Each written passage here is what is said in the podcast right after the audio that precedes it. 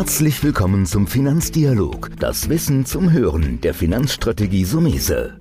Vermögensaufbau und nachhaltige Strategien zur Geldanlage, das sind unsere Themen. Sie erhalten tiefe Einblicke und wertvolle Insider-Tipps. Schön, dass Sie dabei sind.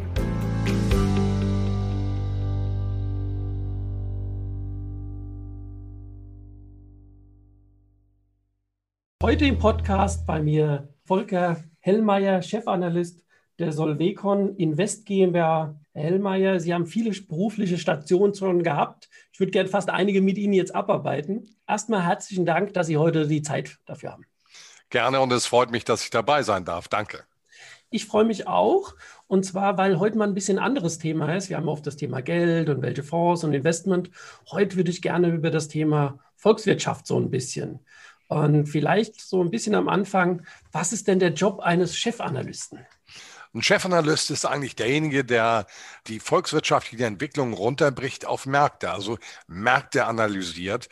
Ich habe den bei der Bremer Landesbank, bei meinem vorhergehenden Arbeitgeber, wo ich 17 Jahre war, da habe ich eine Tätigkeit gehabt, die das kombinierte. Ich war Chefvolkswirt und Chefanalyst. Das ist in sich eigentlich auch logisch und konkludent, weil der Volkswirt analysiert Volkswirtschaften, was passiert in den wirtschaftlichen Räumen, konjunkturell, was ist die strukturelle Basis in diesen Wirtschaftsräumen oder politischen Räumen.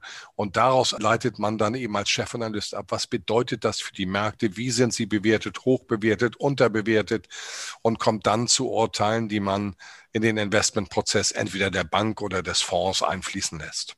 Das heißt ja im ersten Moment, da wird einiges an Datenmaterial sein, die Sie sich ansehen müssen, um auf diese Rückschlüsse zu kommen.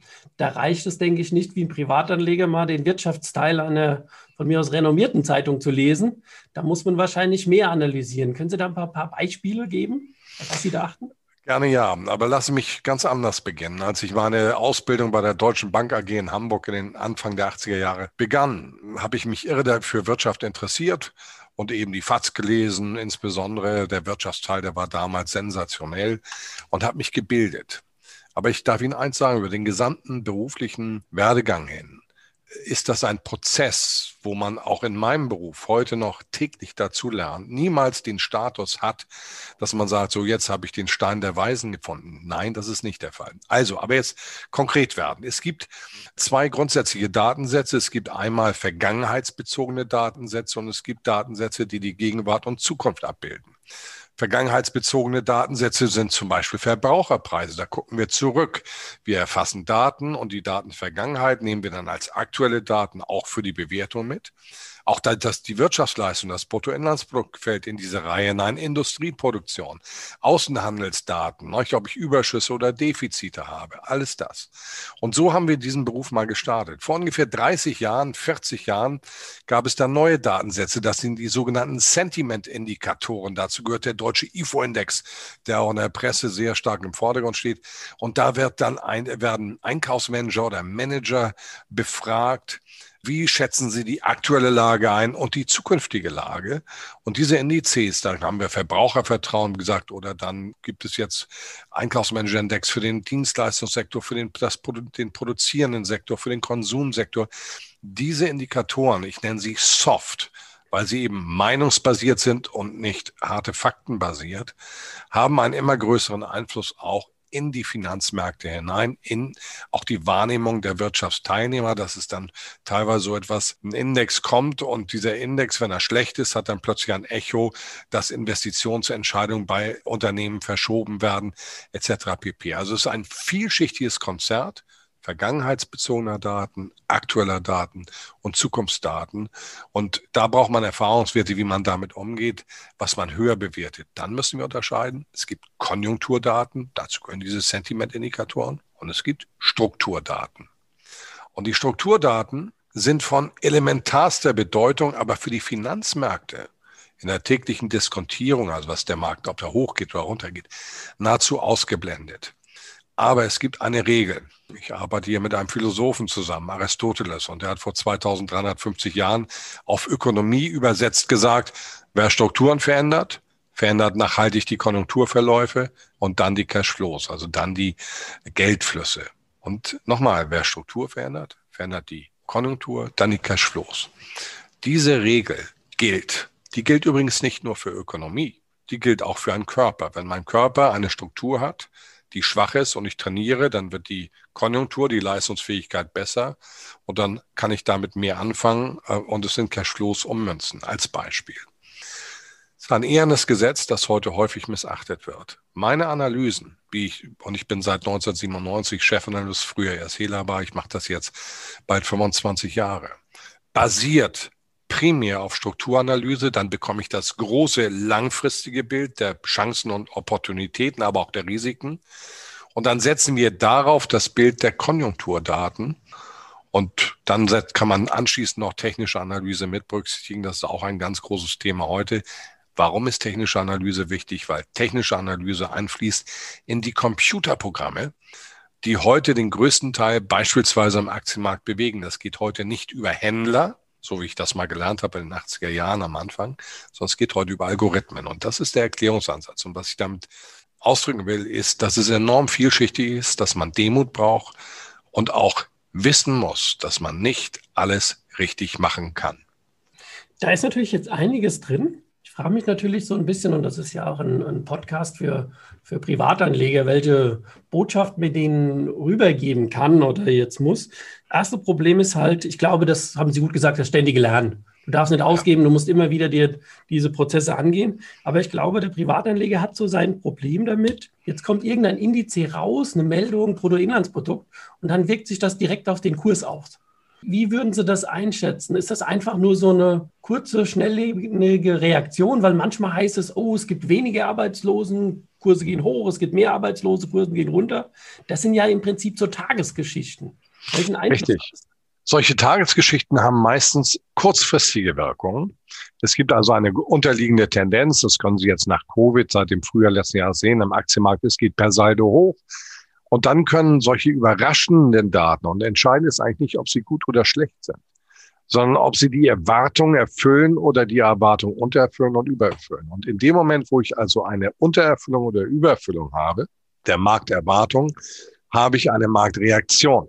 Hier müssen wir wieder differenzieren. Ist das ein Strukturdatum, das positiver ausfällt?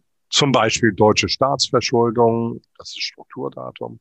Dann besteht die Chance, dass, der, dass sich eine nachhaltigere Entwicklung daraus ergibt. Wenn es ein Konjunkturdatum ist, dann hat das eine Verfallzeit von drei, vier, fünf Stunden. Es kann nochmal den gegebenen Trend unterstreichen. Aber dann hat man diese schnell belebigen Bewegungen nach oben, die auch schnell wieder korrigiert werden. Also auch da wieder wichtig zu erkennen, was ist etwas, was wirklich nachhaltig die Wahrnehmung an den Finanzmärkten bewegt und was ist eigentlich eher ein kurzfristiges Geräusch. Auch das kann sich im Zeitverlauf übrigens ändern. Ich möchte Ihnen eine kleine Anekdote dazu erzählen. Als ich den, im Devisenhandel, und ich habe als Devisenhändler gearbeitet, früher, wo wir Volkswirtschaften gehandelt haben bei der Deutschen Bank in Hamburg und London, später auch in Frankfurt bei der Helaba.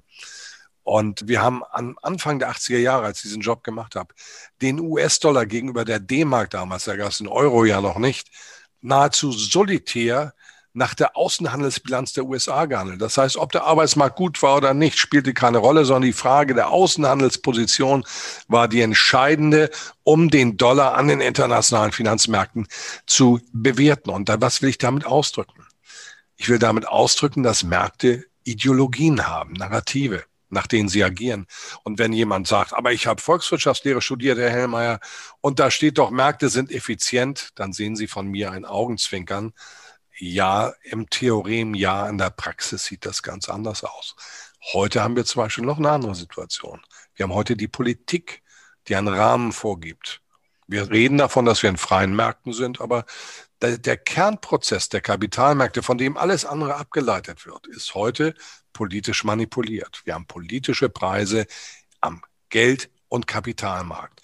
Vollkommene historische Anomalien. Und von da aus ergeben sich alle anderen Analysen, Diskontierung, ob das Immobilien, ob das Aktien sind, etc. pp. Und da braucht man eben diese Lernkurve. Man muss Demut haben, zu erkennen, dass wir in einer nicht perfekten Welt leben. Und alle, die die Volkswirtschaft studiert haben und die Markteffizienztheorie in sich aufgenommen haben, ja, es ist gut, dass Sie das Theorem gelernt haben. Mit der Praxis hat es nichts zu tun. Ich denke mal, das ist wie beim Führerschein. Du brauchst am Ende eine Grundtheorie, ja. aber die Realität holt ja alle ein. Ich habe da noch zwei, drei Facetten drin.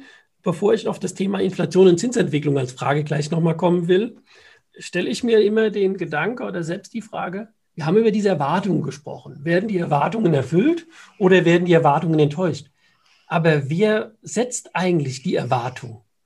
Sind das mehrere Marktteilnehmer? Gibt es einen Mainstream? Weil es muss ja irgendwo ein Konsens sein, was die Erwartung ist. Genauso. Da gibt es zum Beispiel von Bloomberg oder von Reuters, von den Nachrichtendiensten, jetzt nicht im Sinne von staatlichen Nachrichtendiensten, sondern die sammeln Nachrichten und die haben auch einen bestimmten Kreis von Volkswirten, Chefvolkswirten. Ich habe daran auch mal teilgenommen. Früher, die werden befragt, was ist ihre Erwartungshaltung dazu, dazu und da werden meinetwegen 50 Fachleute, Experten befragt und daraus werden Mittel ermittelt, was ist also die durchschnittliche Erwartung und wenn es dann von diesen durchschnittlichen Erwartungen, die auch veröffentlicht werden und damit eine Öffentlichkeitswirksamkeit entwickeln, wenn davon abgewichen wird, dann haben wir eben diese Konstellation, wie ich sie dargestellt habe. Mhm. Weil das ist ja immer das, wenn du in der Presse bist und sagst, ja, die Erwartungen wurden enttäuscht. Ich sage, ja, wer hat denn die Erwartungen überhaupt gemacht, ja. sozusagen? Es sind immer die Experten dran schuld. Ne? Das ist wie bei Covid. Ja, das, das, ist klar. Sie, Sie kennen den uralten Witz in der Beraterszene. Ja? Wenn das Depot steigt, war es der Kunde und wenn es fällt, war es der Berater. Ja. Also, damit haben wir auch zu kämpfen. Schauen wir uns jetzt nochmal zwei Themen an, die, die, die, die Dauerbrenner sind. Ich will nicht sagen Evergreens, die ja immer dazugehören, dass das Thema Zinsentwicklung und Inflation. Ich glaube, bei dem Thema Zinsentwicklung wäre meine erste Frage so ein bisschen, bin ich, ich will sagen, zu 150 Prozent bei wir, dass wir staatlich gelenkte, durchaus manipulative Kräfte haben, wenn Notenbanken in dem Stil einfach Anleihen kaufen. Wie schätzen Sie die aktuelle Lage und kann man da einen kleinen Blick, ich sage ja immer aus mehreren Analysen, die ich so lese, naja, wir werden noch längere Zeit ein niedriges Zinsniveau haben und mal 0,2, 0,3 hoch, mein Gott, das gehört dazu. Aber was sagt so ein Profi wie Sie dazu? Ich bin vollkommen bei Ihnen. Ähm, viele vergessen langfristige historische Zyklen. Erstens, wenn es besondere Bedingungen gibt, zum Beispiel nach dem Zweiten Weltkrieg, dann gibt es am Zinsmarkt, egal ob Geld oder Kapitalmarkt, politische Preise. Weil man braucht erstmal eine innere Stabilität wieder, bis man diese Märkte freigeben kann. Wir sind in einer solchen Krise, die nicht nur an Covid hängt, das ist die jüngste Facette, sondern wir sind grundsätzlich in einer Krise aufgrund einer zu hohen Staatsverschuldung. Und das Problem war um 2010, und das muss, muss ich als Erklärung vorne wegstellen, dass der Zinseszinseffekt bei einem normalen Marktzinsniveau den Staaten ihre diskretionären Politspielräume genommen hätte. Und mit dem Whatever takes von Mario Draghi wurden die Fehlentscheidungen der Menschen in den Demokratien, die zulasten der kommenden Generation gingen, und das sind alles die Bürger gewesen, die haben nämlich Parteien gewählt, die immer mehr konsumtiv rausgehauen haben, als sie hätten vielleicht viel mehr investiv für die Zukunft allokieren müssen. Also die Menschen sind selber dran schuld, sie haben diese Regierung gewählt, die diese Politik veranlasst haben. Und im Sinne der Generationengerechtigkeit gibt es zwei Anpassungsmöglichkeiten. Der Crash ist die Lösung nach Friedrich Johann Weig mit dramatischen Folgen. Ich erinnere an 192023 oder 29, 32 auch mit den politischen Folgen dann, bitte. Oder aber man geht einen Weg, wie wir ihn jetzt gehen, wo wir in eine Niedrigzinsphase gehen, wo die Menschen dann weniger Zinsen bekommen. Ach, wie schlimm. Dafür kann ich ja Dividenden übrigens bekommen. Und in dieser Phase sind wir derzeit in der westlichen Welt. Und das relativ homogen. Deutschland weniger, aber wenn wir uns USA anschauen, perspektivisch im nächsten Jahr 130 Prozent Staatsverschuldung, Japan 240 Prozent, einige europäische Länder im Bereich von 150, 60 Prozent, dann sind diese Staatsverschuldung mit einem Marktzinsniveau nicht zu finanzieren. Und deswegen, das ist die erste These jetzt, bleibt es beim Niedrigzinsniveau. Da bin ich vollkommen bei Ihnen. Da ändert sich gar nichts, weil es eine Bedingungen, Konditionen sine qua non quasi gibt, eine Bedingung, die erforderlich ist, um überhaupt diese Stabilität, die wir tagtäglich genießen, mit der tollen Versorgung, mit irgendwann auch mal wieder Reisen, um das zu erhalten, um politische Stabilität und gesellschaftspolitische Stabilität zu generieren.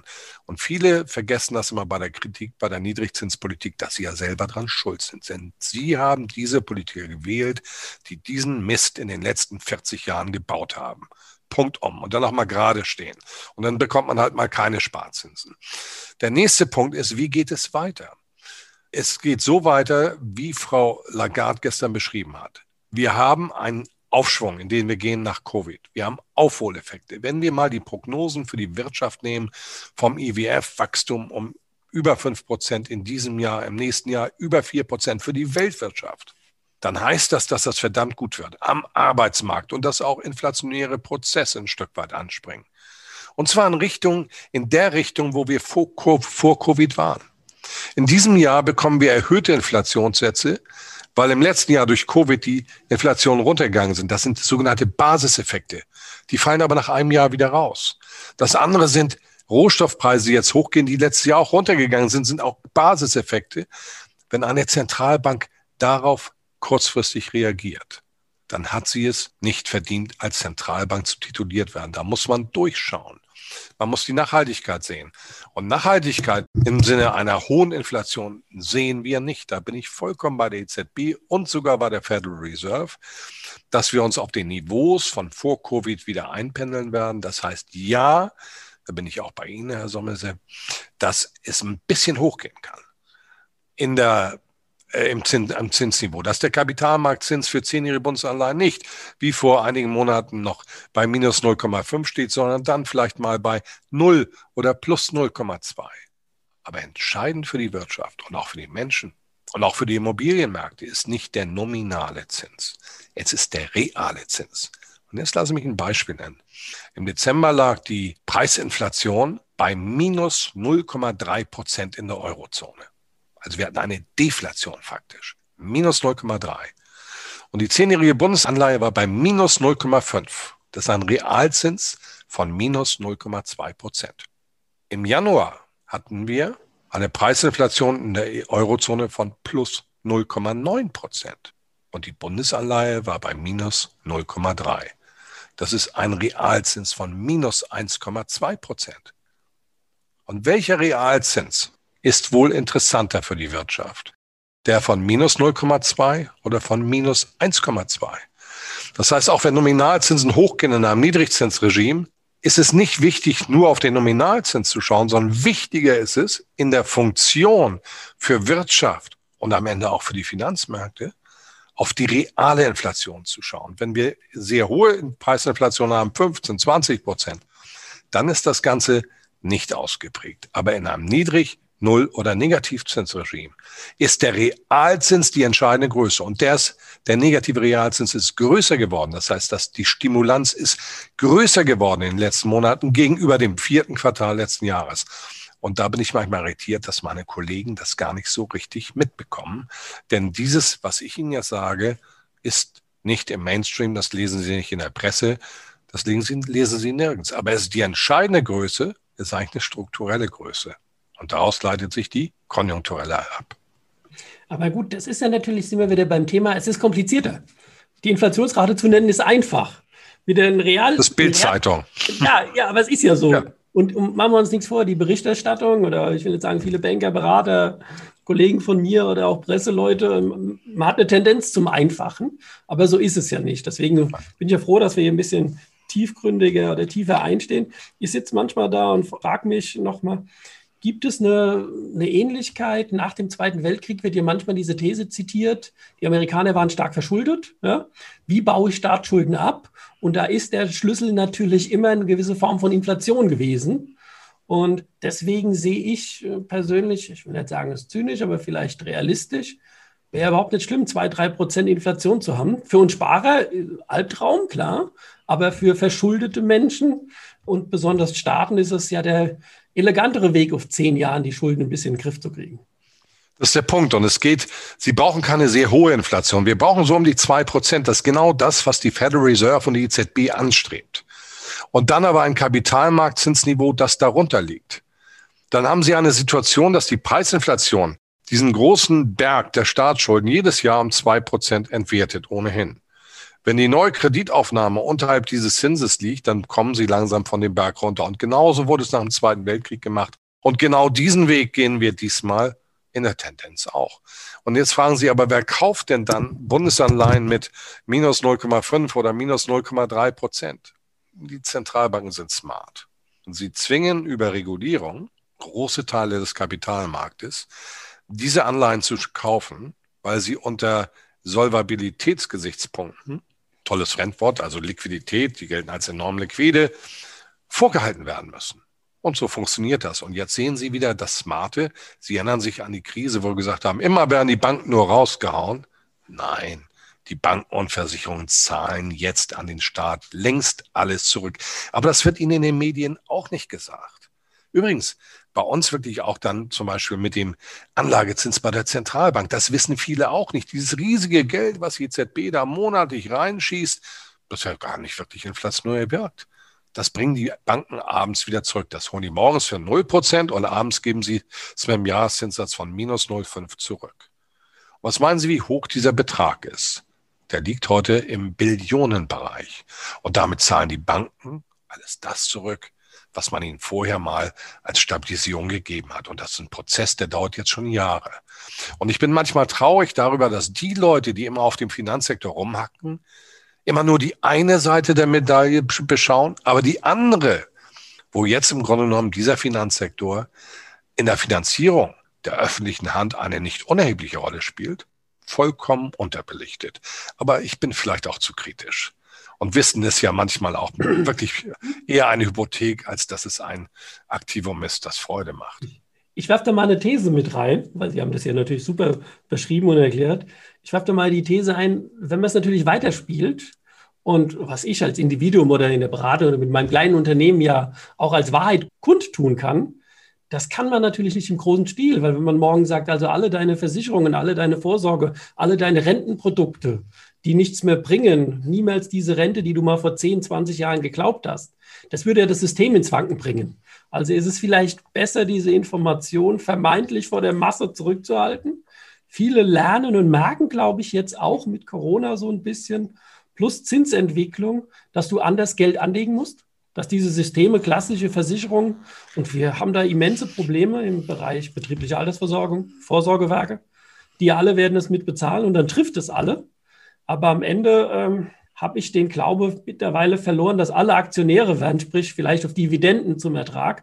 Aber das ist vielleicht eine Wahrheit, die der, der Politiker oder der Mainstream nicht hören will, dass die sozialen Systeme dadurch im Prinzip auf Low-Budget-Niveau und keine tollen Renten mehr bringen können. Richtig, ja. Und wissen Sie, was mich am meisten stört? Sie wissen, ich bin Hamburger jungen Kapitänssohn. Und für einen Kapitän gibt es nur einen richtigen Kurs. Mein Vater sagte mal, war Lotse und Kapitän bei Bad Happer früher. Volker, wenn ich in Hamburg losfahre und ich lege den Kurs, wenn ich nach Asien will, nur ein Grad falsch an. Es gibt 360 Grad, ein Grad falsch. Komme ich auf der anderen Seite der Welt ganz woanders an, als da, wo ich hin soll und hin möchte. Und in der Anlagepolitik ist es ähnlich. Ich bin fassungslos wirklich fassungslos, dass das deutsche Anlegerverhalten eine Negation der eigenen Geschichte darstellt seit 1871. Zwei Unternehmen wurden 1871 gegründet. Deutsche Bank und Siemens. Deutsche Bank, das ist im Moment ein bisschen weg auch wenn es mal mein Arbeitgeber war. Also bis ich, solange ich da war, bis 1990 ist der Laden übrigens super gelaufen. Das habe ich Herrn Fitsch noch mal persönlich gesagt. Das möchte ich hier betonen. Ich bin nicht verantwortlich für diese Zeit von 1990 bis Herr Sewing übernommen hat, der übrigens ein guter ist. Aber das nur am Rande. Also, zurück zu diesem Thema. Die deutsche Geschichte sollte jeden Anleger lehren, dass Geld gefährlich ist. Und sie sollte andererseits lehren, dass Aktien das Beste sind, wenn man Investor ist, nicht Spekulant, nicht kurzfristig Investor ist, was man sein kann. Hätten Sie sich zehn Aktien 1871 von Siemens gekauft, dann bräuchten Sie heute und Ihre gesamte Familie nicht mehr zu arbeiten. Wahrscheinlich hätten Sie ein Haus auf Sylt. Und das ist die Kernaussage, wenn ich in Unternehmen investiere, die unverzichtbar sind für die Grundversorgung der Menschen, und die Menschheit wächst von jetzt zuletzt 7,5 in Richtung 10 äh, Milliarden Menschen. Das heißt, die Nachfragekurven stehen fest. Natürlich muss ich schauen, welche Branchen laufen. Da. Dafür habe ich aber Fachleute da. Und das kann man sogar manchmal in den Medien lesen. Wenn ich mich dort aufstelle als Investor, dann werde ich sehr erfolgreich sein. Ich will ein Beispiel nennen. Mein Vater große Schiffe gefahren, damals die größten Ende der 50er, Anfang der 60er Jahre. Das waren die fünf Lukenschiffe. Und er interessiert sich immer für die Maschinen, auch weil Maschinen ist wichtig wegen Resilienz des Schiffes und der Fähigkeit, das äh, ist zu manövrieren. Er hat nur deutschen Maschinenbau gekauft. Und er hat immer nur gekauft, wenn es runterging, nicht wenn es hochging. Und er sagte immer, ich schaue nicht auf den Kurs, mich interessiert nur die Dividende. Und als mein Vater das abgegeben hat, nach einem Schlaganfall, habe ich mal in sein Depot geguckt und bekam das Grinsen nicht aus dem Gesicht. Wenn Sie die Dividenden dann gesehen haben auf die Einstandskurse, dann lag das alles im zweistelligen Prozentbereich. Und so macht man das. Man kauft nicht Aktien aus Neid, weil der Nachbar deswegen seines Aktienerfolgs gerade einen Golf 9 gekauft hat oder BMW oder Mercedes oder ein Tesla. Wir wollen ja auch hier ganz grün sein heute. Sondern man kauft es, weil man es versteht, weil man weiß, was Inflationsschutz ist. Unternehmen bieten Inflationsschutz. Wenn ich unverzichtbare Unternehmen haben, habe, wächst die Bilanzsumme auch mit der Inflation. Das habe ich nicht, wenn ich eine minus 0,5 Prozent Bundesanleihe kaufe. Und dieses Wissen um diese Basisdinge ist unausgeprägt. Und darüber bin ich traurig in Deutschland. Denn als ich 1990 die Deutsche Bank verlassen habe, hat die Deutschland AG unsere Unternehmen kontrolliert. Heute ist der DAX zu mehr, weit mehr als 50 Prozent kontrolliert von ausländischen Investoren. Und wenn die sagen, dass wegen Frau Merkels Industriepolitik wir haben die höchsten Strompreise der westlichen Welt. Das ist ein Makel für Investitionstätigkeit. Wenn die sagen, deswegen verlagern wir Arbeitsplätze aus Deutschland, dann können wir uns heute, weil wir dieses Unternehmen ja gar nicht mehr selbst kontrollieren, können wir nichts dagegen machen. Und damit will ich Ihnen sagen, nochmal, das sind die Komplexitäten, die sich aus Märkten in Verbindung mit Volkswirtschaft ergeben. Kennen wir eigentlich alle Risiken? Wissen wir, was wir hier alles wirklich tun? ist Berlin oder Brüssel so weise, diese ganzen Dinge in der ersten, zweiten, dritten, vierten Wirkungsebene zu erfassen, um die richtigen Entscheidungen zu treffen. Ich könnte Ihnen darüber jetzt einen Vortrag von 60 Minuten mit Personen aus, die, die Ihnen alle bekannt sind, könnte ich halten. Das will ich aber nicht, weil ich möchte, dass Sie ein gutes Wochenende haben. Ja, also ich, ich sage jetzt mal, ein gutes Wochenende wollen wir alle haben. So gegen Ende komme ich ja immer so mit der Frage, so zu den Gästen oder auch zu Ihnen, Helmeier, was ist das Fazit, worauf soll ein Privatanleger achten, wie positioniert er sich? Aber im Grunde fasse ich es jetzt mal untypischerweise zusammen, weil Sie haben es ja eben sehr schön gemacht. Im Grunde musst du sagen, das Thema Sachwerte, Aktien bleibt das A und O. Ja? ja. Und den Appell einfach an mehr Verständnis, würde ich jetzt zusammenfassen. Das ist aber auch eine Idee dieses Podcasts gewesen, wo ich gesagt habe, ich mache diesen Podcast, der mir persönlich natürlich sehr viel Freude macht, aber der das auch versuchen soll. Wie können wir in 20 Minuten, eine halbe Stunde da nochmal einen Trigger geben, damit man sagt, es ist nicht so einfach, wie es immer gesagt wird. Deswegen würde ich Ihnen gerne das Statement jetzt abbringen, dass Sie nochmal eine Botschaft vielleicht oder was Zusammenfassendes uns abschließend zurufen können. Botschaft an Ihre Zuschauer, an Ihre Kunden ist, seien Sie extrem neugierig. Der größte Krimi läuft derzeit auch über Machtachsenverschiebungen im finanzökonomischen Bereich, im Bereich Wirtschaft, im Bereich der Geopolitik. Schauen Sie auf Strukturen. Berücksichtigen Sie Aristoteles. Die Struktur bedingt die Konjunktur, die dann der Cashflow. Schauen Sie sich an, wo die Zukunftsfelder der Ökonomien sind. Nehmen Sie Beratung in Anspruch. Und wenn Sie sich laufend informieren wollen, biete ich Ihnen noch etwas an, kostenlos. Ich schreibe täglich mit Christian Buntrock, wenn ich nicht da bin, einen Report, das ist der sogenannte Forex Report, der ist über unsere Seite kostenlos abonnierbar, Forex Report. Die Seite ist solvecon-invest.de.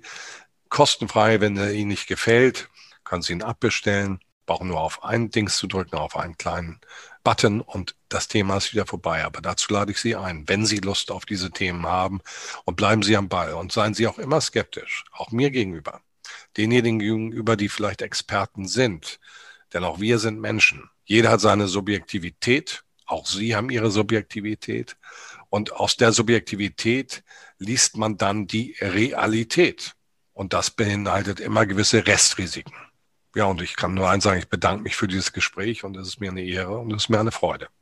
Ich bedanke mich auch. Wir werden in der Beschreibung des Podcasts die Internetseiten drunter schreiben, also für die Hörer einfach in die Beschreibung gehen, dann machen wir einen Link auf Ihre Seite und nehmen das dankenswerterweise das Angebot sofort an, dass wir jeden motivieren wollen, da reinzuhören und Sie haben richtig erkannt, offen sein für Neugierige und immer kritisch bleiben. Damit bleibe ich auch mit dem Fazit. Vielen, vielen Dank, dass Sie heute da uns waren. Hoffentlich sehen wir uns mal bald wieder irgendwo in Frankfurt in der normalen, re reelleren Welt. Und deswegen gute Zeit, bleiben Sie gesund.